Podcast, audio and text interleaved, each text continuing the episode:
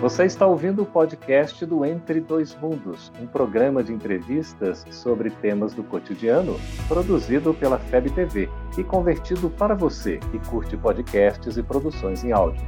Essa é a nossa forma de transmitir esperança, conhecimento e alegria. Olá!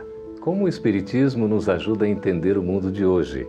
Isso é o que o nosso programa se propõe a mostrar em conversa com estudiosos do Espiritismo. E o tema do nosso programa de hoje é a lei do progresso frente aos protestos populares. Prepare-se, Entre Dois Mundos está começando agora.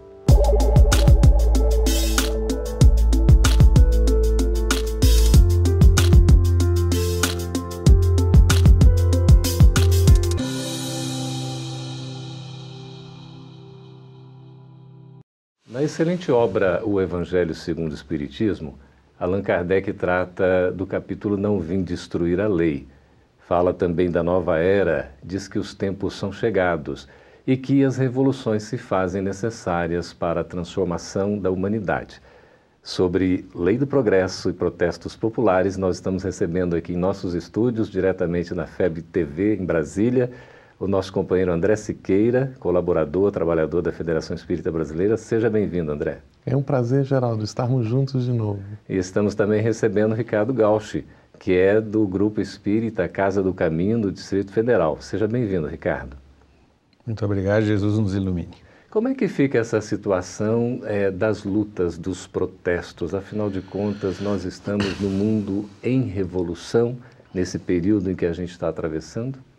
Me parece que nós estamos enfrentando um período de muitas mudanças e gosto de não confundir a necessidade da mudança com a necessidade da luta.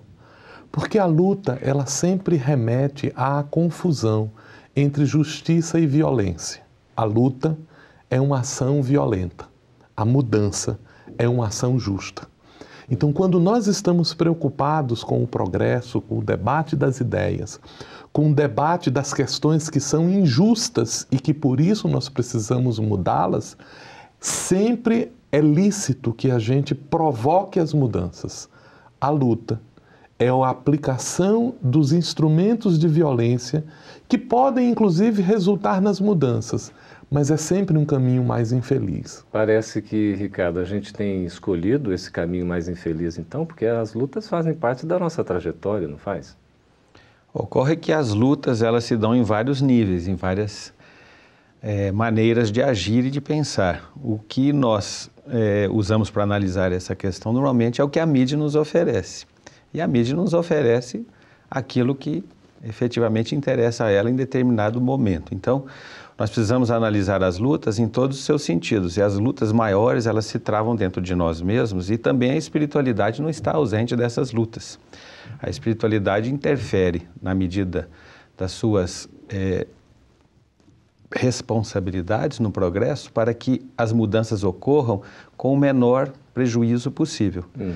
E o nosso esforço é o de estar em sintonia com os planos maiores do Mestre Jesus. Ricardo, acho que uma coisa bem interessante sobre isso é a noção do progresso. Sim. Porque a gente compreende o progresso, que é uma mudança entre um estado inicial e um estado final, onde o estado final é melhor do que o estado inicial. Quer dizer, é uma melhoria. É uma melhoria. Uhum. E é uma melhoria sob qual ponto de vista? É uma melhoria para todos. Uhum. É da natureza que no nosso processo de adaptação, aqueles que estão menos adaptados pereçam. E as ideias também sofrem progresso. As ideias que não estão adaptadas ao bem-estar comum, ao interesse da maioria, ao interesse daqueles que estão labutando pelo progresso geral da humanidade, elas tendem a arrefecer. E aí, à medida em que as pessoas vão tomando consciência, vão se colocando em posição de protesto. Pois é, mas a gente não poderia entender esse protesto como algo perfeitamente natural nessa caminhada toda, porque os mais fracos se sentem, digamos assim, não é, forçados por, pelos que estão no poder, a minoria se sente oprimida por uma, de repente, maioria, ou uma minoria tem muito mais e uma maioria tem muito menos. Como é que fica isso? Então, lutar, protestar não seria algo perfeitamente compreensível e natural? É, eu entendo que na linha do que o André colocou, é, o, o efetivamente essencial, que está na base de toda mudança, são as ideias. Então, efetivamente, nós só teremos mudança social é, por meio da revisão das nossas ideias, das nossas convicções. Não se trata de inverter papéis, hum. os dominados se tornarem dominadores, porque serão dominadores do mesmo modo que aqueles que eles criticavam. Então, na verdade, na verdade, os protestos são necessários, mas desde que eles tenham como foco as ideias. E se as ideias remete, remetem a injustiças, a desigualdades que não procedem do sentimento de humanidade, de solidariedade, de fraternidade, elas precisam efetivamente sofrer transformações. Nesse processo todo existem aqueles que acabam formando essas opiniões, essas ideias. Há uma grande responsabilidade nesse sentido. Há uma responsabilidade, principalmente quando nós compreendemos os gatilhos que disparam as mudanças. Nós mudamos quando nós compreendemos a necessidade da mudança. Nós mudamos quando nós sentimos a necessidade da mudança ou nós mudamos quando ela é inevitável e aí nós nos tornamos vítimas das mudanças. É importante que a gente compreenda que os formadores de opinião são aqueles que, compreendendo ou sentindo a necessidade da mudança, provocam-na.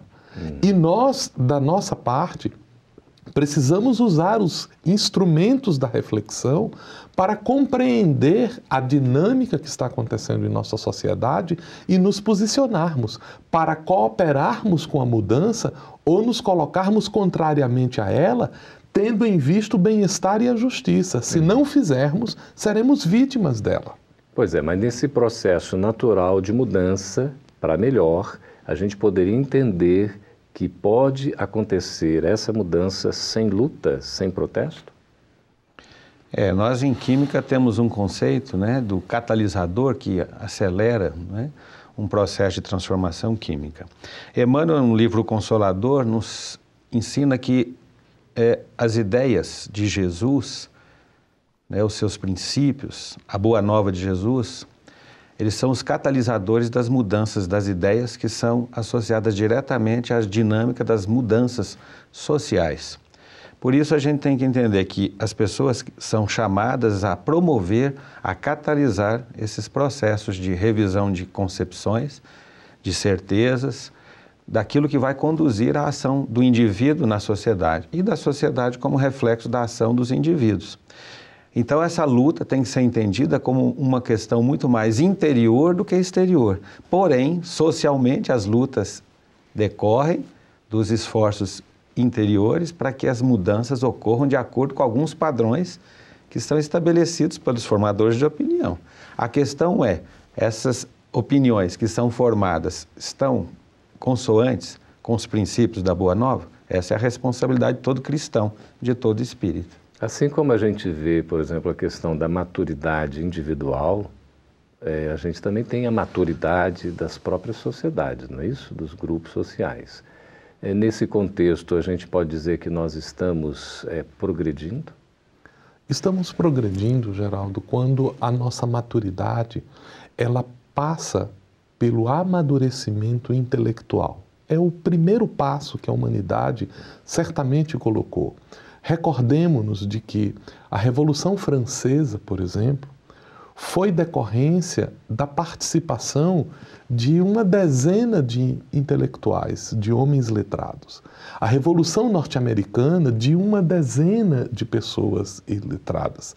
Hoje nós temos milhões de pessoas letradas. André, nós vamos pedir só um pouquinho para continuar com esse assunto, que a gente vai com um breve intervalo, a gente volta falando desses assuntos de revolução, de luta e de paz também. A gente volta daqui a pouquinho. Estamos de volta conversando a respeito da lei do progresso, dos protestos também, no sentido da evolução. André, você desenvolvia o pensamento nesse contexto, né? Eu queria inserir na sua fala também o nosso papel como catalisadores da paz diante de tanta luta, diante de tanto conflito. Comentávamos, Geraldo, que o primeiro movimento de transformação, ele decorre do desenvolvimento intelectual humano. Um punhado de franceses promoveram a Revolução Francesa, alguns americanos letrados mudaram a dinâmica do país. No próprio Brasil, a nossa dinâmica decorreu da instrução. E se nós olharmos a humanidade como um todo, na medida em que aumenta o nosso conhecimento intelectual, aumenta o nosso conhecimento das coisas e a nossa necessidade de profundas mudanças. Acontece que nós agora precisamos também de ajustamentos éticos. E precisamos levar em consideração a necessidade da justiça, que não é justiça só para mim, uhum. é justiça para todos. Uhum. E aí está o foco dos grandes movimentos sociais que estão acontecendo. As pessoas ilustradas, uhum. com conhecimento, querem a defesa dos seus direitos. Então, é, Ricardo, Mahatma Gandhi falava muito da não violência, não é? No entanto, foi aí um instrumento extraordinário de uma revolução é? na libertação da Índia.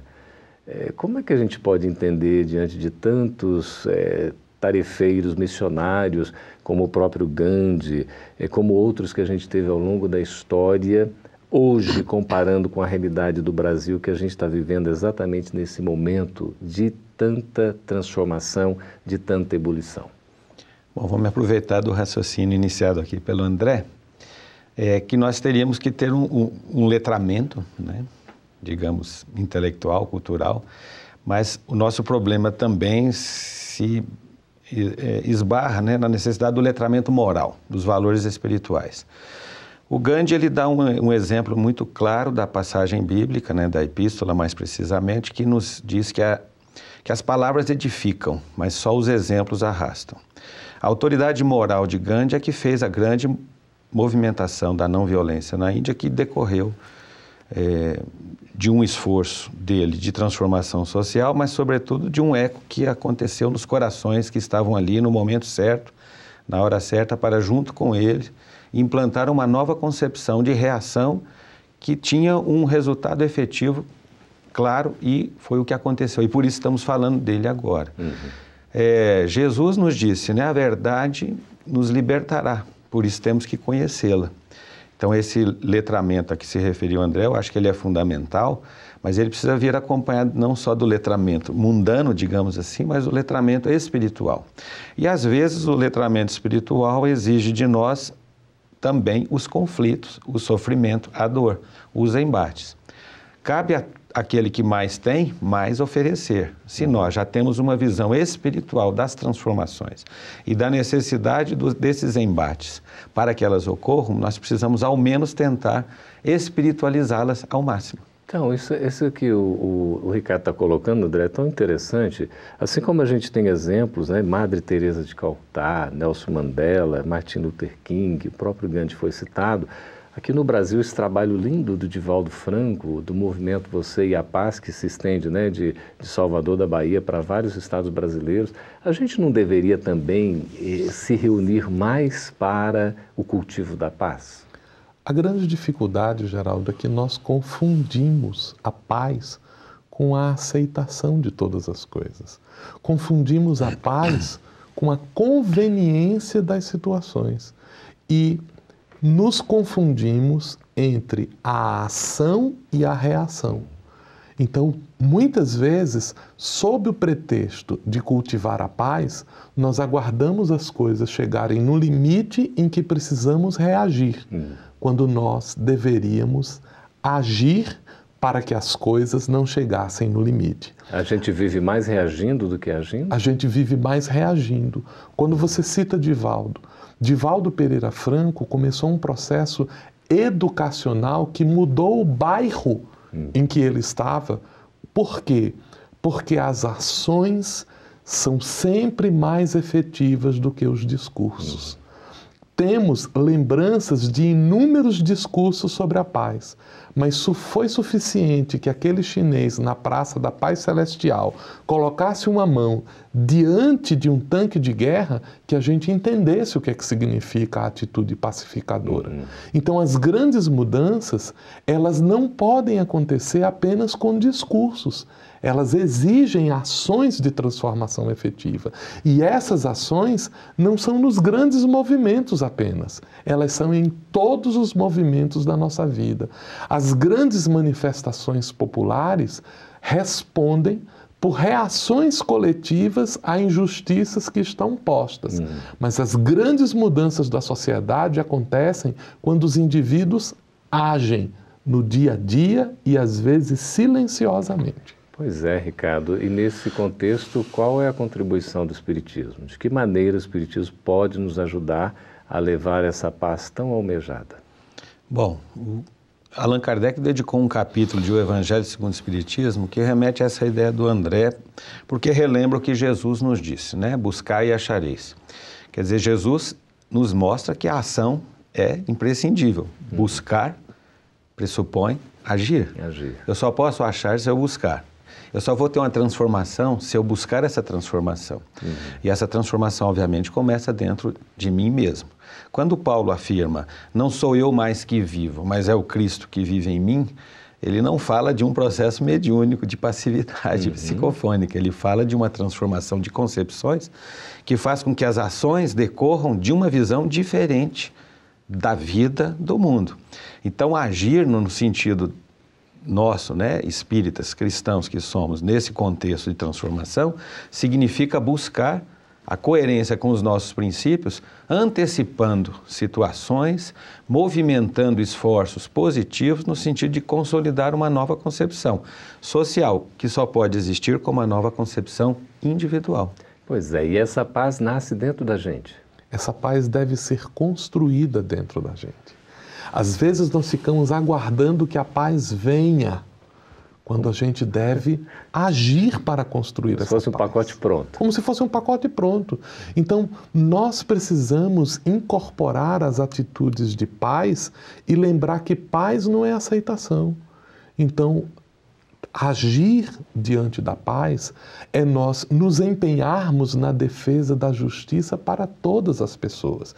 E é isso que nos levará a participar dos movimentos sociais justos que nos levará a fazer protestos dignos, mas que não serão atitudes de violência, mas serão atitudes de construção da justiça, atitudes centradas no cultivo da paz verdadeira, a paz que transforma, que promove o bem-estar geral. É isso aí. Nós estamos conversando com o Ricardo Gauch e com o André Siqueira nesse programa aqui tão assim de debate, de conversas e o próximo bloco exatamente vai ser destinado para responder aos seus questionamentos. Você pode escrever acessando o site aí à disposição e se quiser assistir esse programa outros também, com depoimentos de palestras, enfim, você pode acessar o nosso canal que é o Gotas de Luz. Fique à vontade, nós voltamos daqui a pouquinho.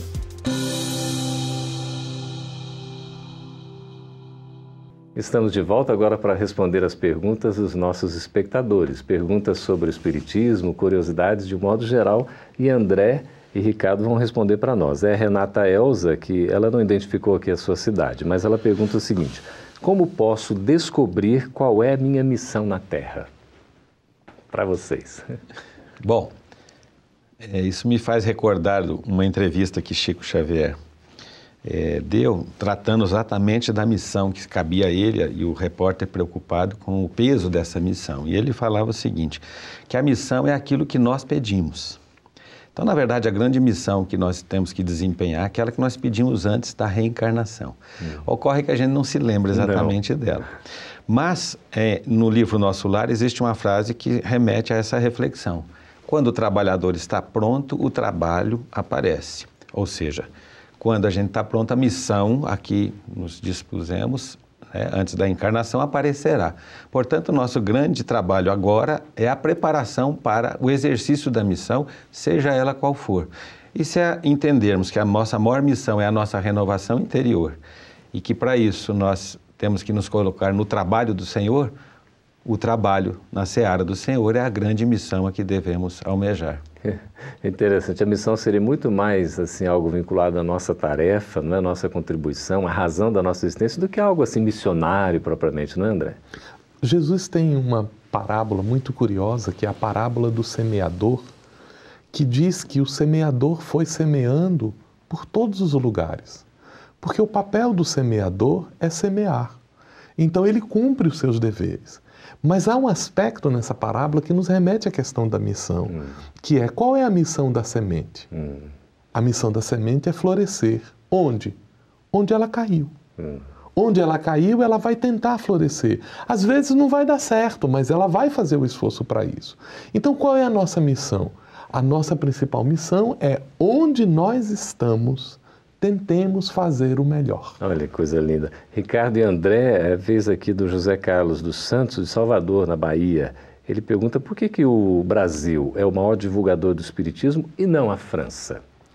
Acontece que quando no movimento histórico a França começou a mudar o seu crescimento dentro do positivismo, o movimento espírita francês, logo depois do falecimento de Rivaio, que era Allan Kardec, ele começou a aproximar-se desatenciosamente de movimentos que eram movimentos utópicos, de movimentos de natureza religiosa muito mais afeitas a o cultivo do misticismo do que das práticas do espiritismo propriamente dito. Uhum. E quando isso aconteceu, o movimento espírita começou a ter alguma dificuldade de encontrar respaldo nas pessoas. Nesse momento, o Brasil estava numa ascensão de conhecimentos e encontrou no povo brasileiro um elemento fundamental, que foi o conhecimento espírita começou a aliar-se à ação benevolente. Uhum. E isso fez com que o Brasil, em pouco tempo, ganhasse um espaço em que o Espiritismo transformou-se de uma ideia, de um conceito, em uma ação social, em uma ação edu educativa, em um processo de transformação dos indivíduos. Interessante. É, Ricardo, a gente tem uma outra pergunta aqui. Você tem algum complemento? A gente está com tempo curto, vamos Só lá. Só rapidinho aqui do livro Brasil, Coração do Mundo, Pátria do Evangelho, que vai tratar exatamente da pergunta do nosso telespectador. É? No prefácio, Emmanuel faz uma, uma pequena afirmação aqui importante. Se outros povos atestaram o progresso pelas expressões materializadas e transitórias, o Brasil terá sua expressão imortal na vida do espírito, representando a fonte de um pensamento novo, sem as ideologias da separatividade e inundando todos os campos das atividades humanas com uma nova luz. Que maravilha. A recomendação para a leitura de Brasil, Coração do Mundo, Pátria do Evangelho, do Espírito Humberto Campos, né, Francisco Canto Xavier. Edmar Teixeira Bicalho, Rodeio, Minas Gerais. O mundo espiritual é comprovado pela ciência ou é uma suposição do espiritismo? Bom, é importante nós entendermos inicialmente que não existe a ciência, existem ciências. E as ciências são formadas por concepções dos cientistas. Mas se nós é, investigarmos um pouco da cosmologia e da física que está em alta hoje, até por conta das ondas gravitacionais que foram identificadas, nós vamos ver que na própria cosmologia, aquilo que nós chamamos de matéria, que é a matéria bariônica, ou seja, formada por partículas que todos conhecemos, aí os prótons, os elétrons, os nêutrons, corresponde a 4% da matéria do universo. Ou seja, é o materialismo com 4% de matéria, que é muito curioso. Os materialistas se aferram à ideia de que só existe a matéria. Uhum. Porém, eles estão com um problema, porque a ciência materialista nos indica que só 4% do universo é formado dessa matéria. Dessa matéria. E o que resta? Restam duas porcentagens, 20 e poucos por cento é, da chamada matéria escura e 70 e poucos por cento da energia escura, que é algo difuso, indefinível ainda porque não é identificável, porque não tem comportamento de matéria. É. Então o mundo espiritual está aí colocado. Há pesquisadores que se referem diretamente ao mundo espiritual como mundo espiritual, mas do ponto de vista da ciência, materialista, eles estão com o mundo espiritual diante deles, tentando decifrá-lo. Olha que coisa impressionante. A Nancy Almeida Silva, de Contagem, Minas Gerais, também, ela pergunta o seguinte: as catástrofes atuais são uma necessidade para renovar? Não poderia acontecer de maneira mais suave, André? as mudanças mais suaves, elas já aconteceram. Elas continuam acontecendo.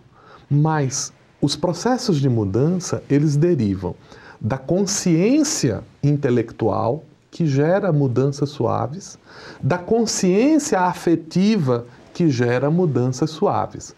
Mas quando a experiência e a razão não são suficientes para promover mudanças, o universo reage.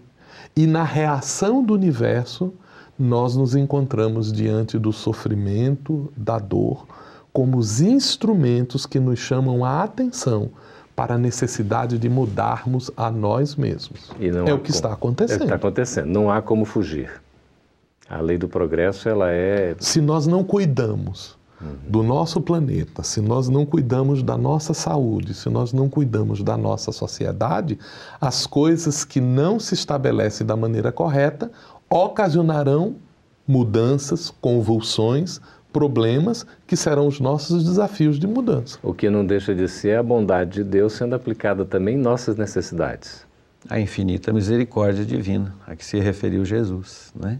Uhum. Então nós precisamos entender que todo sofrimento, por mais profundo que pareça, mais complexo, mais grave, ainda é uma suavização profunda da misericórdia divina, que evita que nós soframos mais do que tenhamos a capacidade de sofrer.